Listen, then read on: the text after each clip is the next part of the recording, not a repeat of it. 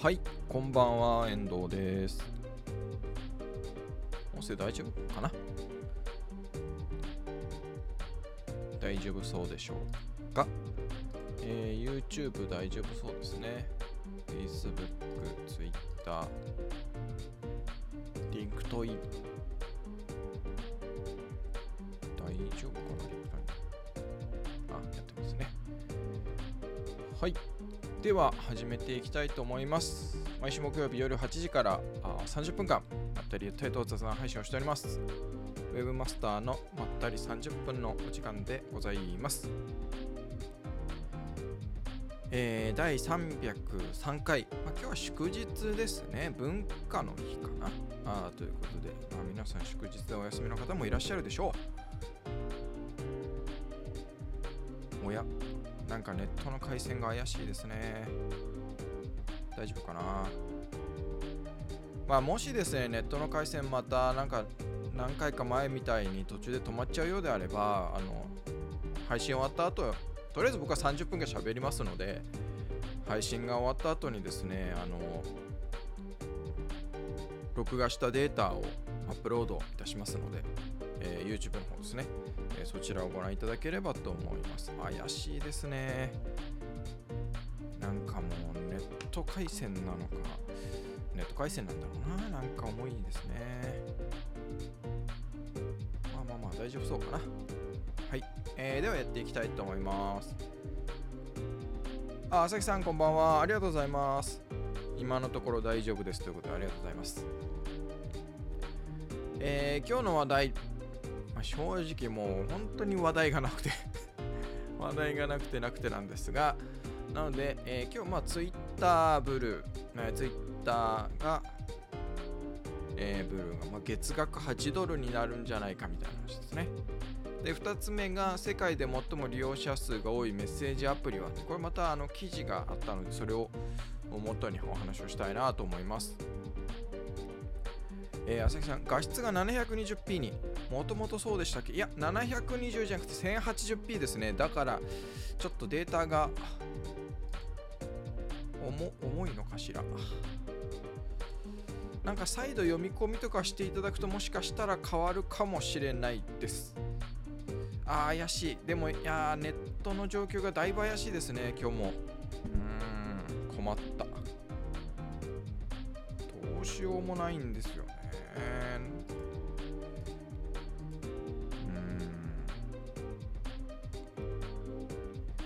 まあ怪しいながら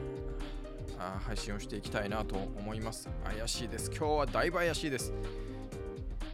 えーグリーンになったりすぐ黄色赤とあのネットのね速度のところがあ変になってるんで怪しいですがまあやりましょう。で、えーまあ一つ目の話題のですね、えー、ツイッター、あの、まあ、イーロン・マスクが、あの、ツイッターをね、買う、その、いろいろこう、やってましたけど、まあ、無事に買い終わったということで。で、なんかそれでこう、イーロン・マスクが、そのブルー、まあ、有料ですよね。有料プランというか、ツイッターの。で、それを月額8ドル。だからまあ、今のドルだとね、日本はちょっと高いですけど、1000円ちょっとぐらいですか？になりそうだっていうことらしいですね。で、なんかそのツイッターブルにすると、あの認証アイコンがつくとかっていうことらしいです。まあ別に認証アイコンはどうなんだろうって。まあ本人確認できてますよみたいな話だったらね、こツイッターのがこの人大丈夫ですよ、あのなん本物ですよというか、そういうのアカウントですよってことなのか、まあね、ただお金払えばいいのかっていうと、うんまあ、その過程でね、身元がはっきりするっていうのはああるのかなとは思いますけど、まあ、そういうことらしいですね。うん。なんか、まあでも僕は、どうなんですかね。なんか、まあ、も前も雑談話しましたけど、なんかもう、有料プランにする、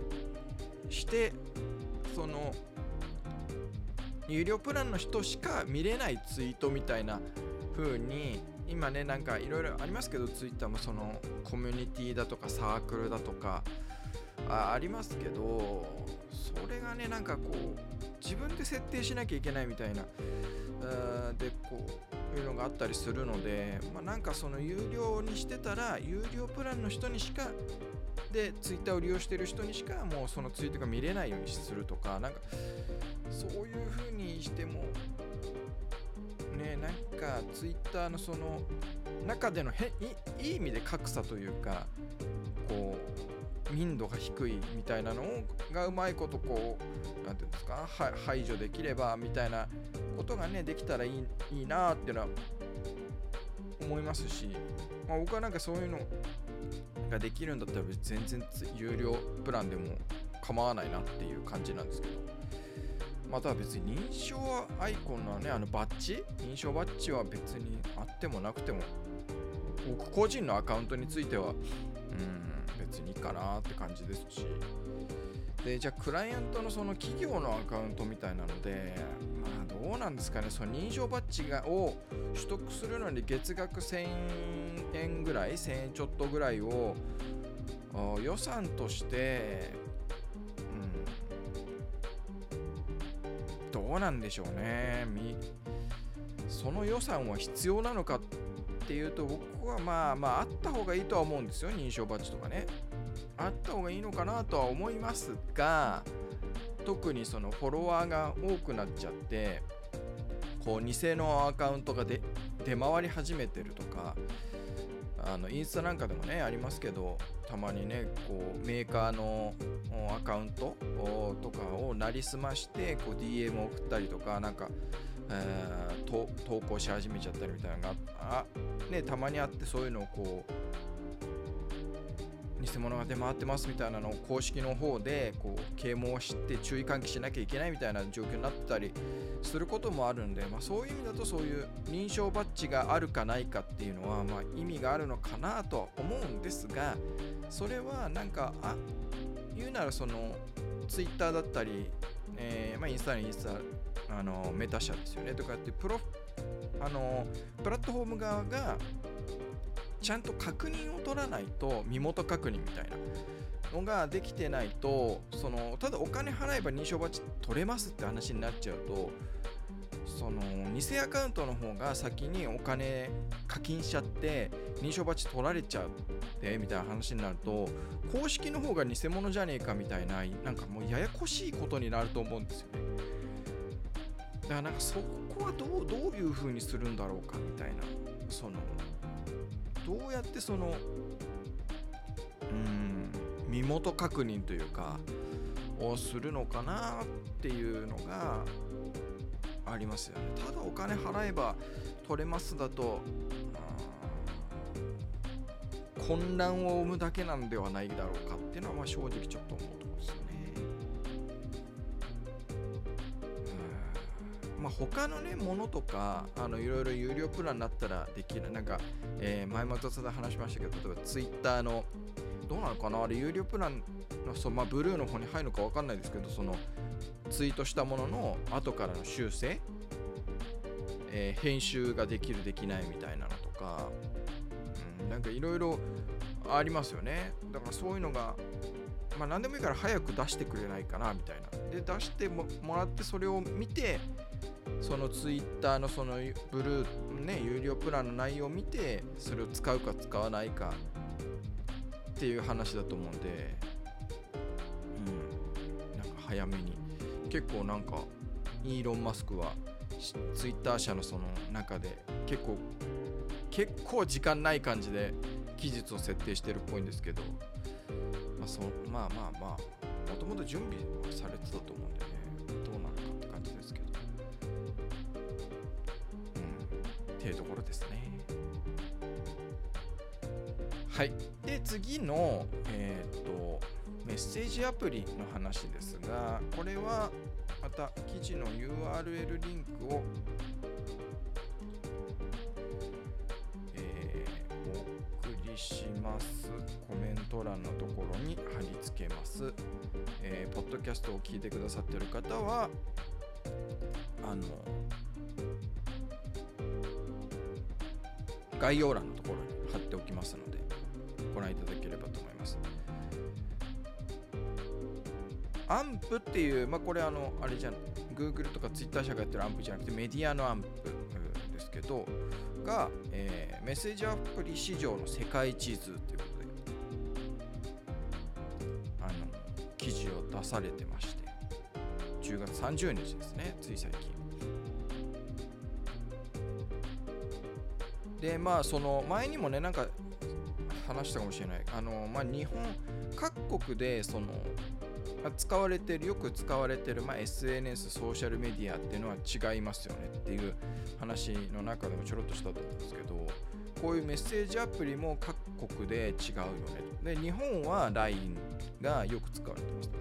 でなんかその時も話しましたしここでも書かれてますけどお隣の韓国生まれ、えー、で、えー、日本でスマホユーザー8割が利用してるっていうのがまあ LINE ですよねでまあ韓国で言うと LINE はま後発組で最初にあったのはカカオトークってやつですよね。で僕も韓国の友達と最近はもう全然あの使っなくなっちゃいましたけど韓国の友達なんかと、あのー、韓国の、えー、に遊びに行った時とかにあの使ったりとかあの韓国の友達が日本に来た時の連絡手段としてカカオトークとかってまあ使ったりしてたんですけどまカカオトークがあって LINE があってで、まあ、LINE はそのカカオトークのシェアを奪えず、まあ、日本っていう市場を変えて、えー、これだけ広がったというですね。浅木さん、そうなんですよ。WhatsApp が全世界的に見ると利用者数が最も多い。そうでございます。アクティブユーザーが世界で20億人。すごいですね。LINE はその10分の1の2億人ということ全然違いますね。えー、メタ社の運営によるサービスの中でもアクティブユーザー数29億円の Facebook に次ぐ利用者数、インスタグラムが12億人、Twitter が4億人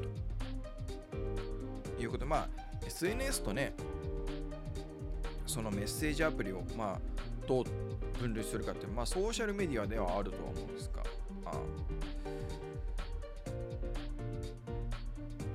えー、ヨーロッパ、南米、ロシア、アフリカ地域においては WhatsApp が圧倒的に強いということでございます。で、えー、っと、アメリカとかでは、えー、Facebook メッセンジャー、あとは iMessage とかそれに準ずる SMS を使う人が多いということのようです。まあ、だからまあ、あの、アップルのそのまま純正を使ってる人が多いっていうことなんですかね。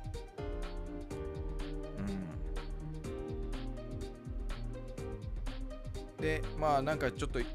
の、チクッという刺さる書き方がされてますけど、ほぼ一国でしか普及していないのにユーザー数10億人の ちょっと嫌味っぽく書いてあります。中国の WeChat。うん、WeChat も有名ですよね。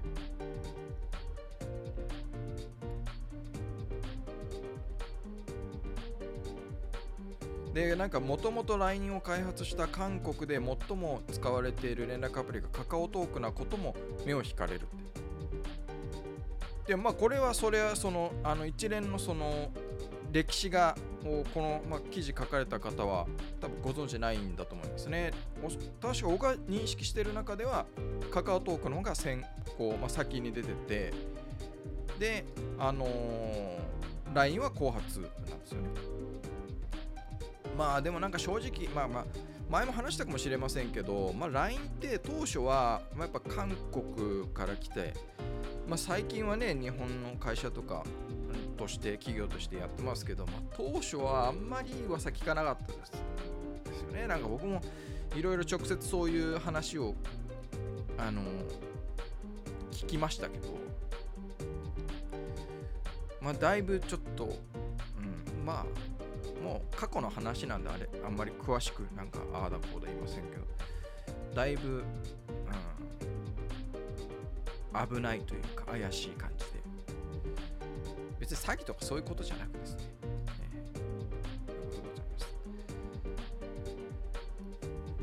うん。で、まあ、WhatsApp は、えー、アメリカで元ヤフー社員が作ったとことのようでございます。うん、で、まあ、マネタイズの話とかも書かれてるんで、興味ある方はちょっと読んでいただきたいなと思うんですけど、朝木さん、初めてその存在知りました。こんなのあったんですよ。そうなんですよ。で、なんか、Facebook って、えー、結構わ、あれ、Facebook が買ったんでしたっけ？あ、そうですね。WhatsApp はメタが、メタ社が所有するだからやっぱメタメタが買ったんでしたよ。なので、Facebook、あ、また地震だ。Facebook ページのボタン設定できるじゃないですか。詳しくはとか、あの、詳細はみたいな書かれてると思うんですけどあ書かれてる設定できると思うんですけどそこにあの電話とかって選ぶと WhatsApp のアプリは使えるんですよ。だから WhatsApp 経由だとあのなんていうか通話ができるみたいな風になっててそれ以外できないんですよ。だから LINE とかはできないし。だそこら辺でまあまあメタ社が所有してるので、まあ、優遇されてるって感じですね。あやっぱり揺れてるの分かりました。あ中澤さんそんな遅くなりましたので、あの、ありがとうございます。来ていただいて。揺れてましたね。配信始め、8時前、7時台にもなんか震度3ぐらいで揺れてましたけど。画面が揺れてたんで多分揺れてたのがまあでもねこれ机なんでこうやって揺れるんですよ今僕はこれ今自分で揺らしてますけど 手でねだからあの実際よりもちょっと多めに揺れておりますっていう 感じです。だだからこうやって手で揺らせばこうやって画面いくらでも揺れちゃうんで。なので、まあ、ご心配なさらず、まあ、いい元気ですから。まあね、地震はいつどこであるか分かんないですよね、もう、しょっちゅう。だから震度3ぐらいだとこう、あんまりああなんか普通普通の地震みたいな 普通の地震なんかあんまりあ地震だって感じですよね。朝木さんなんだわらって、お騒がせいたしましたあ中澤さんリアルに自宅でも揺れていました。あそうですよね。そうそうそういう方もいらっしゃると思います。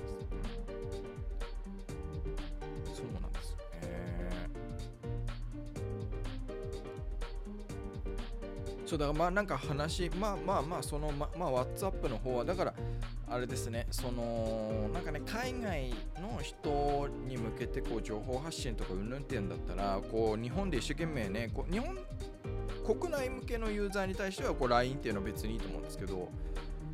あの海外からの訪日した人となんかこう日本国内の LINE 的な感じでこうめいろんな情報をお送りしますよみたいで LINE で友達なってくださいって言っても LINE って何？みたいな話になっちゃうのでだったらまあその WhatsApp とか他のね、えー、ツールですよねだからまあ中国からの人であればさっき話したような WeChat とかあるいはね、普通に Facebook メッセージとか、Facebook ページにいいねしてねとか、インスタにいいねしてねとかっていう方が、あの、つながりは作れるかもしれないみたいな。ただまあ、海外からその旅行で来た人と継続的に長いつながりを、その、まあ、いわゆる LINE 的な感じでのこう、ね、メッセージを送ってうんぬんっていうのは、まああんまり意味はあんまりないかなってよっぽど日本好きな人で何回も来てますみたいなあれですけど。ねうん。まあ別、うん、だったら別にその SNS のソーシャルメディアの Facebook 今 Instagram、うん、Twitter ぐらいでつななんかフォローしてねみたいないいね押してねぐらいの方がいいような気はなんかちょっとしたしますよね。だからこうさっきの話でもそうですけどそのなんか日本の感覚でやっぱりねあのやっちゃうと例えば日本だともう Facebook ってみたいにねあの思われてたりしますけどでも海外だとそれこそ東南アジアとかねあのでは別になんか普通に Facebook が使われてたりとかそういうメッセージャー Facebook メッセンジャーが使われてたりとかするわけなんでうんなんかこういうのは結構こう参考に、なるんじゃないかなと思いますね。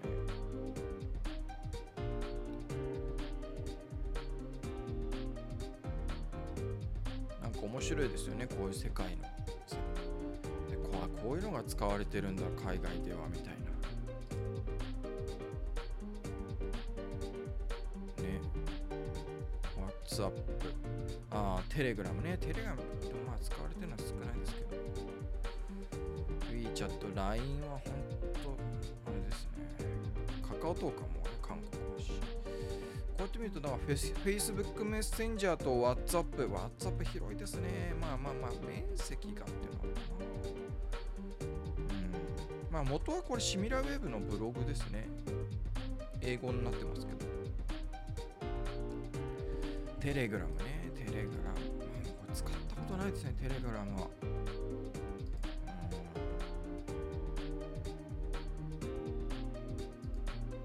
で、WhatsApp も僕、まあ、なんかアプリはあるんですけど、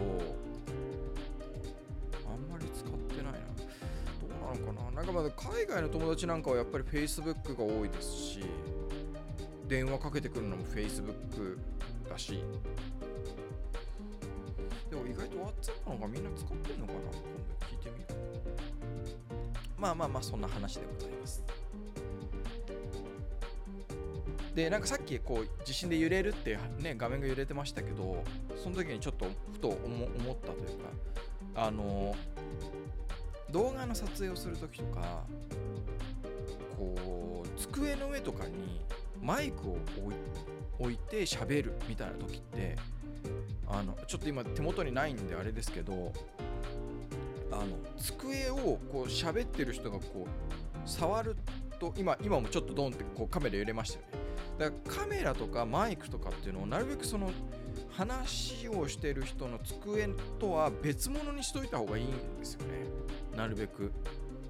であちょうどいい分かりやすい。これマイク今僕喋ってますけどこのマイクはこの今まさに僕あんまりしない方がいいっていう机の上に置いてるんですよ。置いてるのでこう見ていただくとこのマイクの周りにこうこうやって今ちょっとガサガサ音入っちゃうと思うんですけどここれねゴムなんですよ。うやったら見え見えるかな？こういうゴムでこのマイクを固定してるんですね。なのでなんでこれゴムかっていうとその机の振動がマイクに伝わらない。こういう風にしとくと。これをこういうゴムじゃなくて完全に固定のガチガチガチってこうマイクスタンドみたいにやっちゃうと机をちょっと触れに触れたりとかドンっていうこういうこういう振動ですね。画面で言うとこういう振動がありますよね。これ今僕は机をこうトントンって軽く叩いてるんですけどこういうのでおそらくマイクにはこのあまりどんどんどんどんいう音は入ってないと思うんですけどこう画面でちょっと揺れるじゃないですか。でこういう振動がねマイクに伝わっちゃうんですよ。でマイクのその音に乗っちゃうんですよ。その振動音が。なので、まあ、こうどうしてもその机の上に置くとかっていうことであればこういう風に今お見せしたみたいにポッドキャストの方ごめんなさいね。あの映像がないんでお見せできないんですけど。あの気になる方ちょっと YouTube チャンネルの方であの303回の雑談配信後半を見ていただきたいんですけど。こういうねこういうこれ紐みたいになってるじゃないですか。これが全部ゴムなんですよ。みたいな感じにしたりとかあとはその三脚の上に、まあ、ショックマウントみたいなのがあってこうネジで止められるショックマウント。がそういうのでこうその振動をこう吸収させるようにしとかないと結構乗っちゃうんですよ。でだからカメラとかもそうで、まあ、これはね今僕は外外付けディスプレイの上にウェブカメラをここに載せてるんで机と一体化なわけですよね。振動が伝わっちゃう。なのでこういうこういう机のちょっとした揺れが画面に映っちゃうっていうだから実際にその、まあ、動画でちゃんと撮りたいみたいな時であればやっぱりその机の上に置かずに机とちょっと離し離したところに三脚立ててやっぱちゃんと撮んないといけないっていうのがありますよね。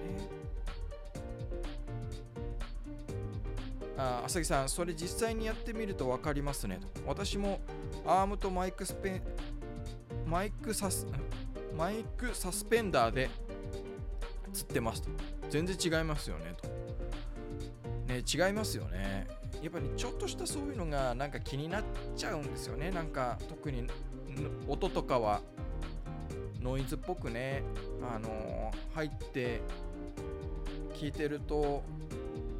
まあどうしてもねその雑音を完全になくして、まあ、撮影は、まあ、できるんですけどやっぱりいろいろこう環境を作らなきゃいけなかったりとかっていうこともあるのでそうすると、ね、動画を撮影する撮影するところの労力があまりにもちょっとこかかりすぎちゃうみたいなこともあるんでそうなるとねどうしてもその周りの雑音みたいなのをある程度許容してなるべくそれがまあ抑えゼロにはできないけどなるべくこう気にならないようにしたり抑えたりみたいな工夫をしていかなきゃいけないんですけどうんだから難しいところではありますけどね。えー、中澤さんマイクは Yeti あマイクはイエこれ。いやあれ Yeti じゃないと思いますね。あれ Yeti なんだっけ？なんか僕もあの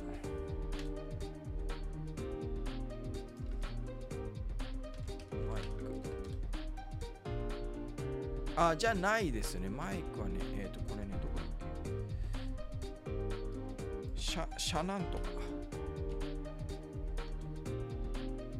シュアかああそうだそうだそうだシュアですね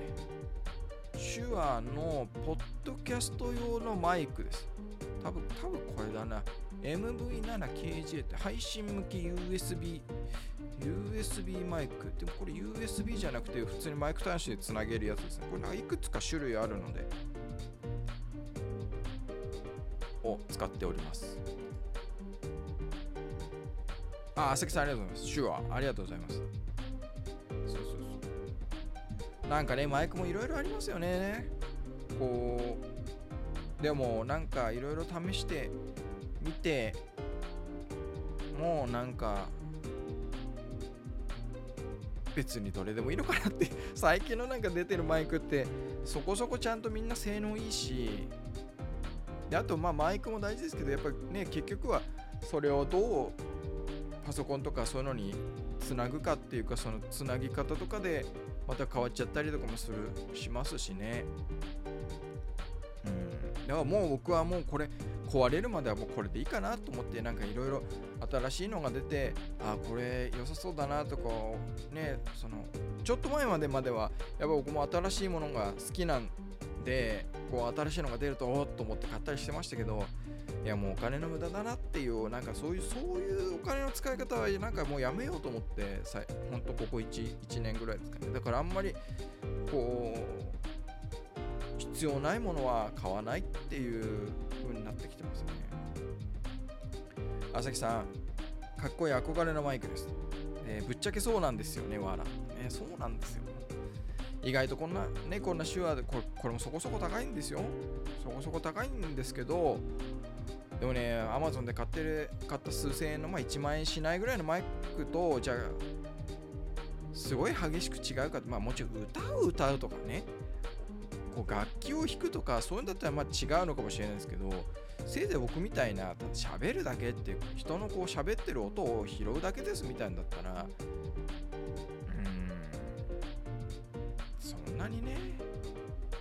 すがにねあのウェブカメラのマイクと比べたら全然違いますけどね。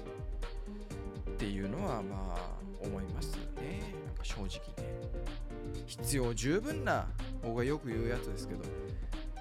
最高は必要ないっていうかね。必要十分なところで十分だっていう。十分を2回言っちゃいますけど別に最高品質はなんかそれを求めるべきところもあるんでしょうけど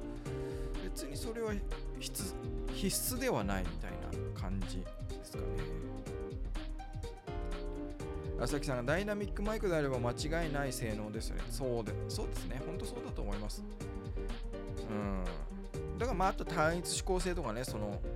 っていうのありますけどこうこういうマイクはね単一指向性であればもうなおさらもうそんなに気になるところではないんじゃないかなと思いますね。まあ、あとね高いものがであったとしてもその自分が持ってる、ね、機材との相性を、ね、よく言うやつですけどがありますから。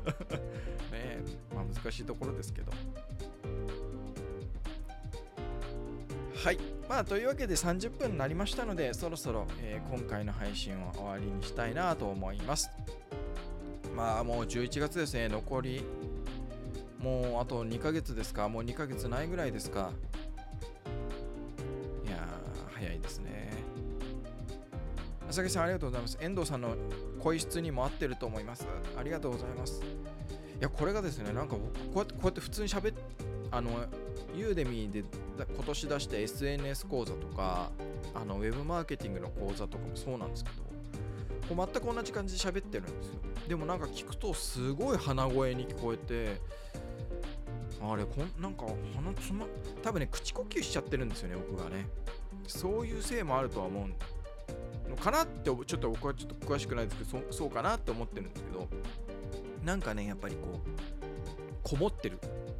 すよね鼻声というか。まあもともとそういう声質でその前の会社にいた時とかはあれなんですよこうセミナーとかで喋る時に僕は抑揚がないんですよね。淡々と喋ってる。でしかもちょっと声が低いというかあなのでこう意識的に声を高くしたりこう意識的にこう高低差、まあ、抑揚というか強弱をつけないと聞いてる人が眠くなっちゃうっていう、えー、ことを言われたことがあって確かにそうだろうなと思うんですよね。だから内容関係なく声の質としていろん周りのその聞いてる人が眠くなっちゃうってでしかも長時間になるとみたいなのがあって。でいうのがあって、まあ、抑揚つけたりとかちょっと声を高くしたりとか、まあ、例えばはやはい喋るスピードを速くするとかねなんかいろいろやったりしてたんですけど、まあ、ちょっともうめんどくさいなと思ってまあでこうね人前でリアルでこう話す機会ももうもないね最近はでもそういうなんか音声の動画講座みたいに撮った時にまあ編集しながらなんか鼻声だなーなんてまあ、実際ね、あの花粉で鼻がぐずってるみたいな時もあるんですけど、かといってね、もう一回取り直すのはもうもうこちらがちょっともう心折れちゃうのでやってないんですけど、まあ、そんなこともあったりします。長澤さん、ありがとうございます。手話のマイクは一流ブランドですよね。そうですね。まあ、うん、そうですね。だからある程度ね、こういうなんかブランドものだと、まあ、それで安心感があるというか、まあ、いろんな人が使ってるから、あまあ、その、よしあしみたいないろんな人の意見みたいなのもネット上に出てたりしますし、みんなが使ってるから、まあ、安心っていうよりかは、まあまあまあっていうところは若干ありますよ。こういう機器類に関しては。はい。というわけで、えー、本日も30分過ぎましたので、これぐらいで終わりにしたいと思います。第303回の、えー、雑談放送は以上となります。最後まで、えー、ご視聴いただきありがとうございました。それではまた来週。さようなら。